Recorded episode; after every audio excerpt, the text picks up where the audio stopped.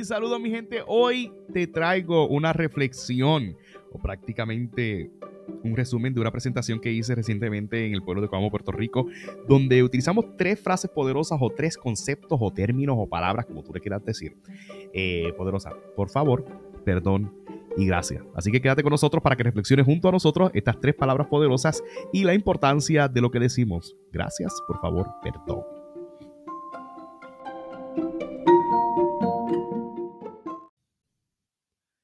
Saludo a mi gente y bienvenidos a otro episodio de Hablando de Liderazgo con Albert. Hoy me llena de mucha emoción porque tenemos otro episodio, Special Edition edición especial, con que, que nace o surge de una experiencia donde tuve la oportunidad de dar una conferencia a una agencia de gobierno en el país. Y en esta ocasión ellos me pidieron el tema en específico. Y cuando me hacen el acercamiento, me hicieron, ¿verdad? Este, valga la redundancia, el acercamiento, o volviendo a decir lo mismo, me llaman y me dicen, mira, Albert, nos gustaría que traigas un taller, tenemos el taller formal, pero queremos el taller motivacional, que lo haga reír, pero que a la misma vez los haga reflexionar. Y yo, ¡boom!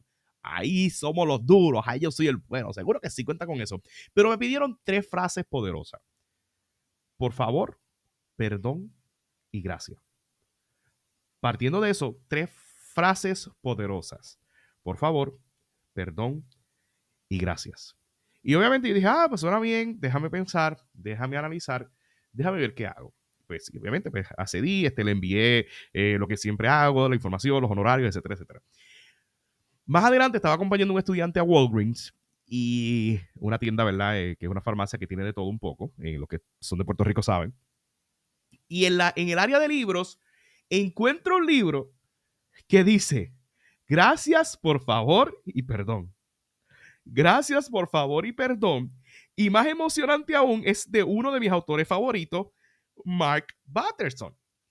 Y ahí mismo yo dije, espérate, yo sé que yo voy a ganar bastante con este, este taller, así que la inversión que yo haga no va a venir mal porque lo que iba a gastar era como 15 dólares en el libro. Así que en ese instante, por si acaso no lo volví a ver el libro, eh, pues lo adquirí. Resulta que es un libro eh, que tiene una serie de predicaciones de Mark Patterson, que soy fanático de él, eh, y más ahora que estoy en esta etapa de mi vida como autor.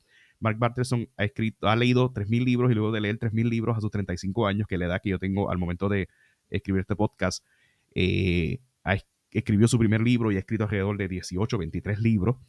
Y este libro, de Gracias por favor y perdón, pues es uno de sus más recientes y está en su serie. O sea que ya tenía toda la tela para cortar de poder desarrollar este taller que iba a presentar. Por lo tanto, ya tenía el contenido, ya tenía la sustancia, simplemente me tocaba diseminarla o prácticamente filtrarla dentro de mi estilo y de cómo lo iba a compartir con esta gente. Y así que el balance de hoy es una reflexión entre lo que aprendí con ellos, entre lo que aprendí con Mark Barrelson, entre lo que encontré en el libro, gracias por favor y perdón, de Mark Barrelson. Eh, sí, compartí la foto con Mark Barrelson y porque llegué a conocerlo cuando estaba estudiando, cuando estaba haciendo parte de un programa en Washington, así que llegué a conocer a Mark Barrelson. Pero él comienza el libro hablando del poder de las palabras. Y es bien interesante porque el poder de las palabras, ahora mismo, si usted me está escuchando a mí, las decisiones que usted vaya a tomar o lo que usted vaya a hacer o lo que usted decida hacer viene gracias a lo que yo le estoy diciendo a usted. Entonces, él comienza hablando de abracadabra. Y abracadabra es una palabra, yo siempre hago una dinámica con la gente, pero la gente tiene que esperar a un número. Yo hago siempre la dinámica esta del, del dedito para poder captar la atención. Y yo comencé ese taller diciéndole, miren, ustedes están esperando una sola instrucción, que yo dijera tres. Una sola palabra transformó el salón completo. Una sola palabra, una frase, una instrucción transforma todo. Es como decir que yo te llame a ti y te diga, mira, fulano se murió. Ya todo el ambiente y todo lo que estaba haciendo cambia. Eh, mira, nos vamos de viaje. Mira, nos aprobaron esto, nos aprobaron lo otro. El poder de una palabra. Entonces, él comienza hablando en el libro sobre abracadabra, porque abracadabra significa al hablar crearé. ¿Y con qué relacionamos abracadabra? Con la magia. Nosotros siempre decimos abra cadabra, pata de cabra. Y hacemos ese abra cadabra porque es que queremos que las cosas sucedan de manera mágica. Cuando hablamos de magia, no estamos hablando de nada esotérico. Es que todo cambia de cantazo. Si algo nos sorprende de la magia, es como algo desaparece y de momento vuelve a aparecer y uno dice, wow, es magia. Y lo mismo pasa con una frase, con una palabra. Con simplemente tú decirlo, todo se transforma todo cambia con lo que tú dices, con lo que tú hablas. Por lo tanto, debemos tener claro de qué hablamos, de qué conversamos, de qué decimos, de qué pronunciamos, porque cada palabra pasa por un proceso donde es un pensamiento, una idea que usted tiene y usted tomó la decisión, como mencioné este, en un podcast este, recientemente, de decirlo, de hablarlo. ¿Cuántas veces usted sabe algo y no lo dice? ¿Y cuántas veces usted quiere decir algo pero no lo dice? o cuántas veces usted pudiera decirlo, pero no lo puede decir. Es como una sorpresa. Eh, si usted adelanta una sorpresa antes de tiempo, pues ya no va a tener la misma magia de ese momento cuando se lo dice a alguien. Eh, en los gender reveals, a mí me llama la atención porque los gender reveals, eh, solamente el que organiza, pues lo sabe, pero tiene que guardar el secreto para que toda la familia sepa la que hay. Y es un secreto prácticamente, a veces es un secreto íntimo, es un secreto en conjunto, pero todo cambia cuando sale cuando se pronuncia. Eh, puse el ejemplo de un bebé. Un bebé, eh, cuando llora, por el momento no puede articular bien su necesidad, por lo tanto, su comunicación o su expresión es simplemente a través de lágrimas. Y hace poco hablaba con unos amigos que tienen una bebé recién nacida, que estaban en ese proceso de conocer el llanto, porque obviamente ya la bebé no puede nacer y decir, mira, ya me duele esto, dame comida, eh, estoy molesta por esto, estoy enfermo. O sea, que es un proceso bastante complicado para los padres primerizos. Y Mark Barterson trae el ejemplo de Eugene Jending, que dice que la vida es un juego de Simón dice y tú eres Simón. Yo no sé cuántos jugaron Simón dice. Y Simón dice esto, entonces tú tienes que hacer lo que dice Simón. Entonces, la vida es un juego de Simón dice y tú eres Simón. Por lo tanto, lo que tú dices es lo que se va a cumplir, es lo que se va a dar. Si tú dices, necesito algo, si tú te comunicas con que tienes un dolor, y tú vas al médico y le puedes explicar lo que sientes o lo que tienes, pues el doctor te puede mandar a hacer unos análisis o unos estudios para poder diagnosticar y poder recetarte, darte una prescripción de lo que tú necesitas. Porque hay una comunicación. Eso es lo importante. O cuán vital es en nuestra vida el hablar. O cuán importante es en nuestra vida el comunicar. El doctor John Gottman hizo un estudio donde con el mero hecho de escuchar conversaciones de pareja podía predecir cuáles de ellas iban a divorciar y cuáles no. Imagínate. Y el gran por ciento de, de las que él predecía que se iban a divorciar por simplemente escuchar una conversación, pues él podía decir, porque había algo en común en sus conversaciones. Y ahí yo relaté una historia que siempre me ha llamado la atención, y esta la aprendí cuando estaba en el, en el International Young Leadership Conference, una conferencia internacional para jóvenes líderes en, en la República Checa, en Praga. Y este señor, que era, el, siempre teníamos un mentor que nos hablaba y, y, y cejaba los, las sesiones. Él nos contó la historia de, de, de, Bapu o de Mahatma, que es el más grande, Gandhi. Y este Gandhi fue a una aldea y en la aldea él se encuentra con un, una dama que le dice, mira, por favor, Gandhi, dile a este hijo mío que deje de comer dulce, porque siempre está comiendo dulce. A lo que Gandhi guardó silencio y no dijo nada y lo siguió. Y, pero Gandhi, dile, porque tú eres una autoridad. Más adelante, la historia varía, porque la he escuchado y la, y la investigué y la exploré. Algunos dicen que fueron varios meses, otros fueron semanas. Regresó Gandhi a esta aldea y le dice al nene, mira, no comas. Y la mamá le dice, pero ¿por qué no se lo dijiste la otra vez? Y él le dice, mira, es que la otra vez yo estaba comiendo dulces también. Durante este periodo de tiempo en que yo no vine a la aldea, yo dejé de comer dulce y ahora tengo la autoridad para decirle a él no comas dulce. Por lo tanto, las palabras, el mero hecho de tú pronunciarlas no es suficiente, sino que cargan esas palabras o esas frases que tú dices el 80%, somos el, el, el 15% en nuestro trabajo es de nuestras técnicas o nuestras destrezas, pero el 80% es de nuestra capacidad de trabajar con las relaciones humanas, con la gente. En tu trabajo, el 15% de lo que tú haces es necesario, pero si tú te das cuenta, el 80% de tu trabajo está basado en tu capacidad de relacionarte con la gente. ¿Y cómo tú te relacionas con la gente? Nada más y nada menos que hablando. Entonces, de ahí sale la primera eh, cita. Y es que Mark Bartenson dice, hay un montón de gente por ahí con doctorado. Yo soy doctor. El mejor indicador de éxito en la vida, en el amor y en el liderazgo, es tu habilidad para decir, por favor, perdón y gracias. Y yo te hago esta pregunta, ¿de qué te sirve tener un título? ¿De qué te sirve tener un grado académico? Si tú no sabes relacionarte con la gente, si tú no sabes decir por favor, perdón y gracias, ¿de qué te sirve tener todo el dinero del mundo? ¿De qué te sirve escribir libros? ¿De qué te sirve tener podcast? ¿De qué te sirve eh, lograr tanto y tu capacidad para decir por favor, perdón y gracias? Aún no la tienes, porque son tres palabras poderosas que en cualquier contexto, seas creyente o no, seas cristiano o no, no importa dónde estés, son tres palabras que cambian todo en el ambiente. Por favor. Por favor, es la manera en que nivelamos el campo del juego y encontramos terreno común. Es la manera en que mostramos respeto incluso con aquellos con los que no estamos de acuerdo. Es la manera en, que, en la que devolvemos, en que, en que le devolvemos la cortesía a la escena pública. Y por favor, yo lo describo como un puente. ¿Qué es un puente? ¿O qué son los puentes? Los puentes facilitan el que tú llegues de punto A a punto B, de un lugar a otro. Nada complicado. Yo recuerdo que cuando vino el huracán María, algo bien triste para la gente de nuestro país y en cualquier país, eh, fue la destrucción de los puentes. Y recuerdo que fuimos a, a Autuado y fue bien impresionante ver cómo este puente, estaban los escombros, ya el río había bajado, pero la gente cruzaba el río porque antes allá había un puente. Y yo decía, Dios mío, probablemente ahora la, el cauce no está tan alto, no haya tanta agua, pero probablemente esta noche haya más agua y si yo tengo una emergencia y tengo que salir de mi casa, tengo que cruzar el río, tengo que cruzar todas estas, todas estas piedras. O probablemente hay una ruta y la ruta es más larga, pero por el puente es más corta. Y fue para mí muy impresionante ver cuán vital e importante era un puente.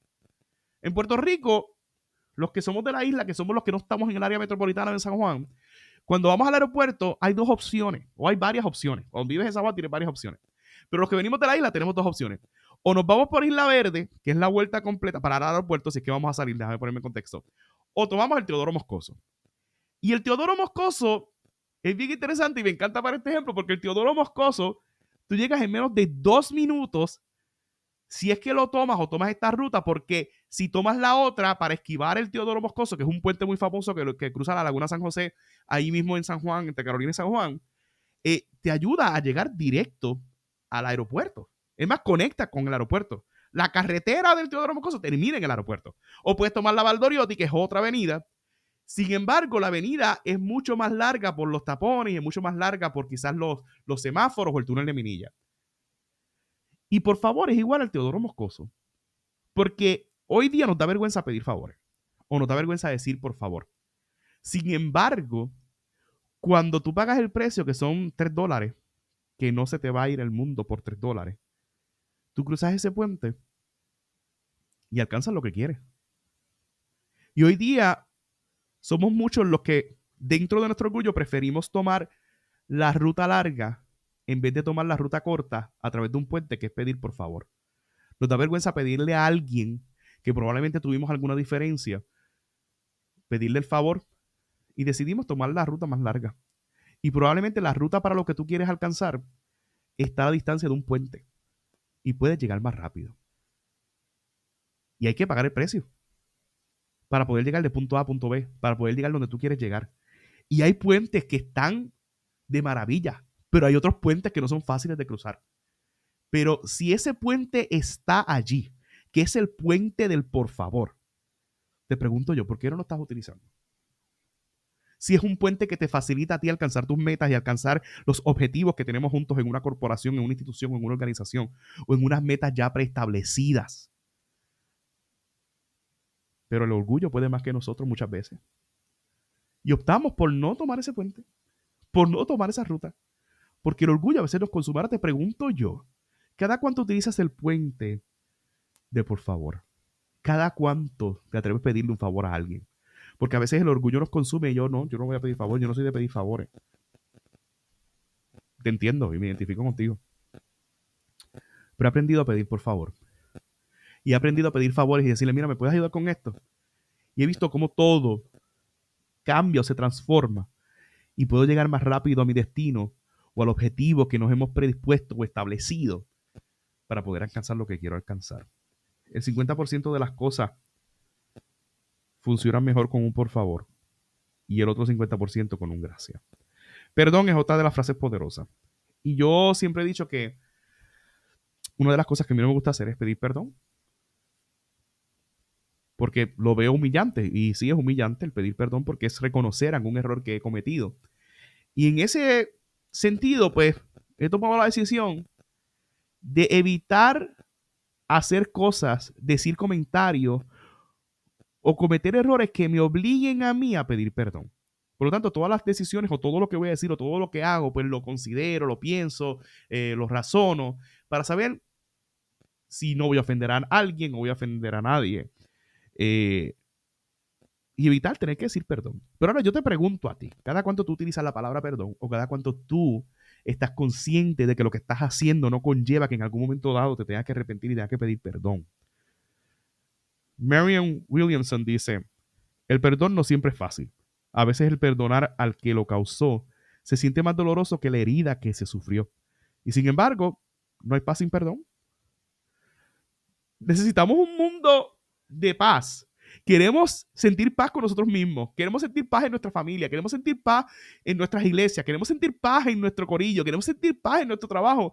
Pero si tú quieres sentir paz, tienes que tener claro que tienes que pedir perdón, que el perdón es medular en tu cotidianidad, que el perdón es medular en todo lo que tú haces para que pueda haber paz y más paz contigo mismo.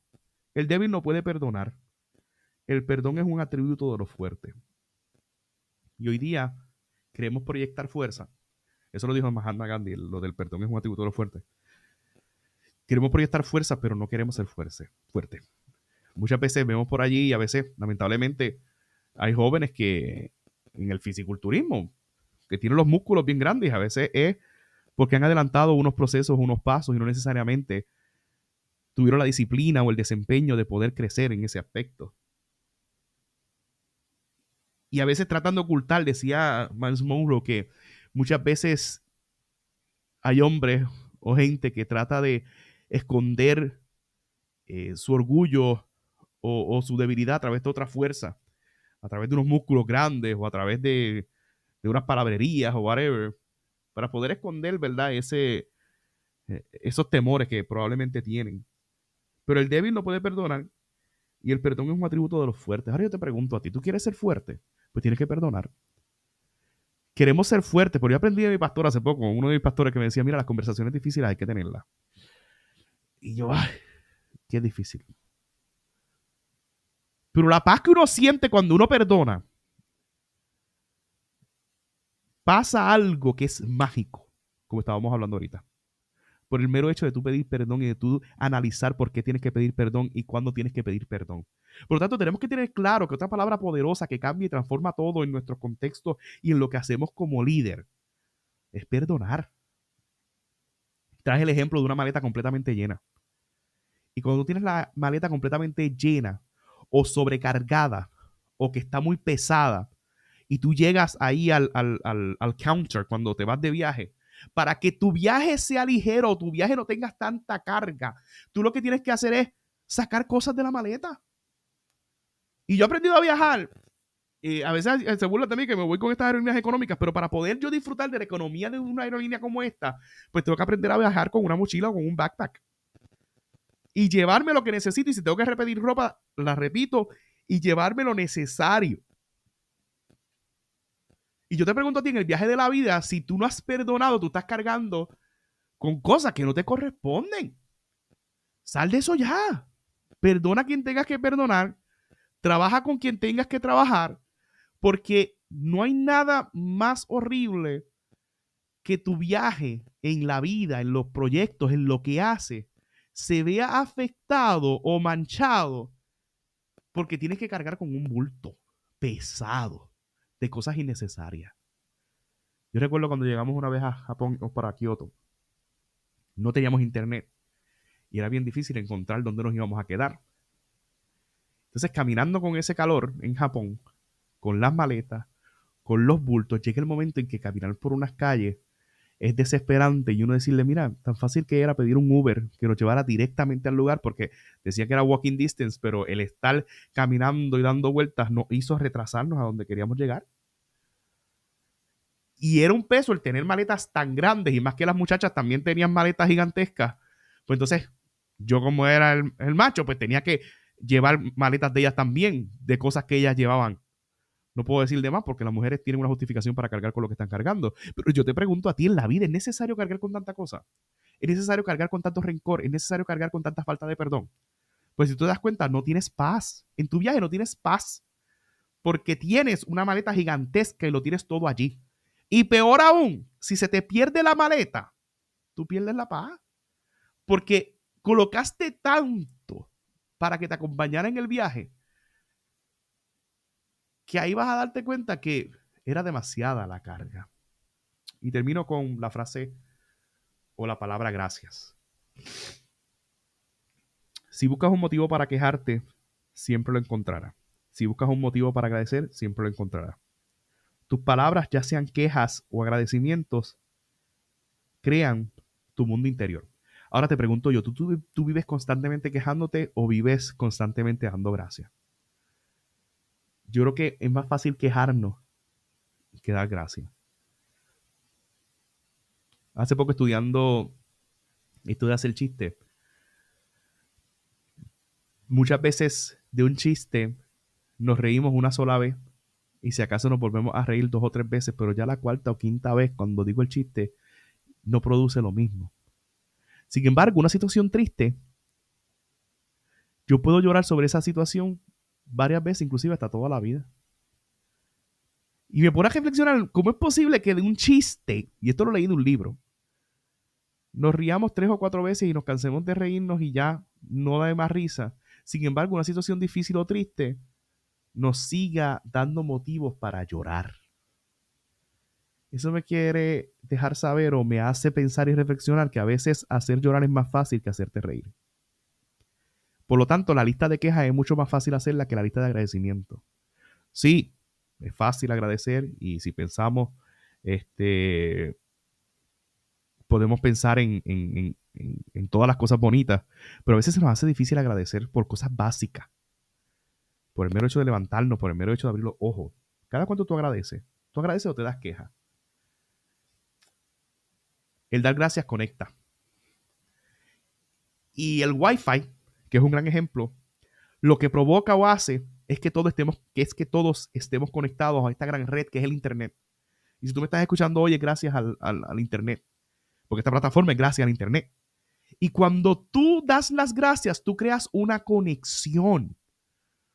Porque no hay nada más lindo como tú escribirle a alguien, mira, yo no esperaba esto de ti. Yo, yo por momento ahora estoy grabando esto días después de haber presentado el libro y yo lo único que podía hacer es darle gracias a la gente por llegar allí. Y mucha gente me decía, gracias a ti, porque los hice parte de mi historia.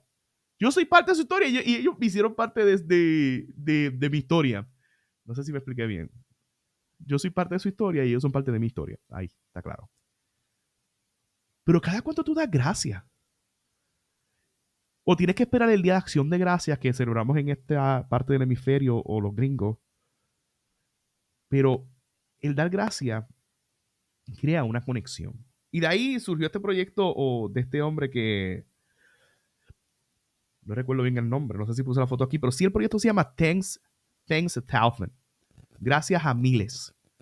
Y este hombre se dio la tarea, siendo agnóstico o no creyente, de, de dar gracias.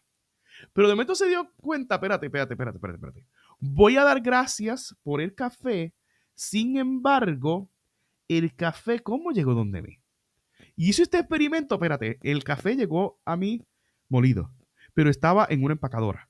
Pues hay que darle gracias al que, a la empacadora que lo molió. Espérate, pero ¿dónde, eh, ¿de dónde viene este café? ¿De qué país? Pues tengo que darle gracias al avión que lo trajo, al barco que lo trajo, al supermercado que lo vendió. Todos los factores y los elementos dentro de esta cadena de mando que hace que el producto llegue a su mesa, pues él comenzó a explorar, e investigar y comenzó a darle las gracias según la ruta o esta cadena o este flujograma o, organigrama de todas las personas que trabajan o se esfuerzan dentro de su responsabilidad o habilidad para que tú tuvieras el producto en tu mesa. Me explico. Ahora mismo yo te estoy hablando a ti, pero estoy utilizando un micrófono. Por lo tanto, tengo que dar gracias por el que se inventó cada una de las partículas de este micrófono. Estoy utilizando una interfase. Tengo que darle gracias a Dios al que me dio la interfase. Tengo que darle gracias al que me vendió el micrófono, al que me vendió el stand. Tengo que darle las gracias a Ricky que me presta su cuarto con su computadora. O sea, pero espérate, su computadora, quién la preparó, de dónde vino, dónde la compré. O sea, toda la gente que esté envuelta en que tú logres algo, este hombre, Intensa Thousand, su proyecto, nos hace reflexionar en toda la gente que esté envuelta en que tú puedas tener lo que tú quieres alcanzar. O lo que tú quieres alcanzar, lo que ya tú tienes en tu mano. Si tú tienes una Coca-Cola, ¿cómo esa Coca-Cola que tú estás tomando llegó a tu casa o llegó a tus manos? Si tú estás tomando agua, de dónde viene esa agua para que tú te la estés tomando. O sea, e, es una cadena de mando de toda la gente que ha trabajado para que tú tengas lo que tienes hoy día. Y si comenzamos a pensar familiarmente, o, este árbol genealógico que, que, viene sobre los talentos que tú tienes, sobre lo que tú has logrado, sobre lo que tú has alcanzado, sobre la gente que está a tu alrededor, ¿tú sabes a cuánta gente hay que agradecerle? ¿Tú sabes por cuántos motivos, y no quiero que esto suene como un cliché, tenemos que dar gracias. Todo nuestro descontento por aquello de lo que carecemos precede de nuestra falta de gratitud por lo que tenemos, dijo Daniel Defoe. Todo nuestro descontento por aquello de lo que carecemos procede por nuestra falta de gratitud por lo que tenemos. Cada cuanto tú das gracias. Y no quiero cejar este espacio sin este J, J, AJ Jacobs, el de Thanks a Thousand, escribió un libro sobre su jornada de la gratitud. AJ Jacobs, no quería dejarte con eso. Y volviendo a Daniel Defoe, todo nuestro descontento por aquello de lo que carecemos precede de nuestra falta de gratitud por lo que tenemos. Si tú te das cuenta hoy día, tú quieres un cajo nuevo, pero no has valorado el cajo que tienes ahora mismo. Y como siempre he dicho, el problema que tú tienes es el problema que otra persona sueña con tener. Quizás probablemente el problema que yo tenga aquí ahora es que eh, no tengo las facilidades para una cámara o no tengo las facilidades para, para arreglarme un podcast, poder reflexionar. Pero ese, pero quizás alguien sueña con por lo menos tener una computadora y un micrófono como este para poder hacer un podcast. O simplemente saber hacer un podcast o el, don de palabra que uno pueda tener porque yo leo una que otra cosa y por ahí mismo me voy inspirando. Pero uno tiene que ser agradecido con lo que tiene. Yo hace poco reflexionaba que uno, y lo dije en la iglesia, que uno empieza o comienza a valorar cosas cuando tú perdiste algo. Tú comienzas a valorar tu salud cuando tú pasaste por enfermedad. Tú comienzas a valorar un carro cuando estuviste a pie por un buen tiempo. Tú comienzas a valorar un trabajo cuando te diste cuenta que estuviste un tiempo sin trabajo. Y más allá de valorarlo, comienzas a agradecer por ello. Cada cuánto tú agradeces por lo que tienes. Cierro con esta historia y es la, historia del Capitán Plum. Capitán Plum estaba en un avión y el, y el avión iba a, estrellarse y el, y el capitán sacó un paracaídas y el paracaídas lo salvó. Y no pasó nada, el avión se estrelló, por eso se salvó. Años más adelante se encuentra con alguien que estaba también allí, en ese lugar, en ese momento histórico, y le pregunta y le dice, permiso, ¿usted es el Capitán Plum? Y dice, sí. ¿Y tú quién eres? Yo trabajaba en su, eso le llaman en su batallón, y yo era el que preparaba su paracaídas. Y dice, wow, si no llega a ser por que tú preparaste el paracaídas, yo no me hubiese salvado. Y de ahí en adelante el capitán Ploma ahora lleva conferencias de motivación diciendo, ¿quién preparó tu paracaídas? Porque son gente o situaciones en tu cotidianidad de las cuales tú no te das cuenta, pero gracias a que alguien preparó tu paracaídas, tú has llegado a tierra firme y te has salvado. ¿Quién ha preparado tu paracaídas? ¿O quién está preparando tu paracaídas para que tú te puedas salvar y puedas llegar a tierra firme? Cuando probablemente por situaciones de la vida tu, avión de la vida se está estrellando. ¿Cada cuánto das gracias? ¿Cada cuánto utilizas o te montas en el puente del por favor? ¿Cada cuánto haces esa conexión cuando pides perdón? ¿Y cada cuánto usas el paracaídas por dar gracias? Por favor, perdón y gracias. Son tres frases poderosas que comparto contigo hoy. Así que este es Albert Troche. Te pido por favor que me siga este, escuchando y que le dé share a este podcast Perdón si no te gusta o si hay algo en que te vamos a mejorar. Pero a la misma vez te doy las gracias por escuchar otro episodio más de Hablando de Liderazgo con Albert, edición especial.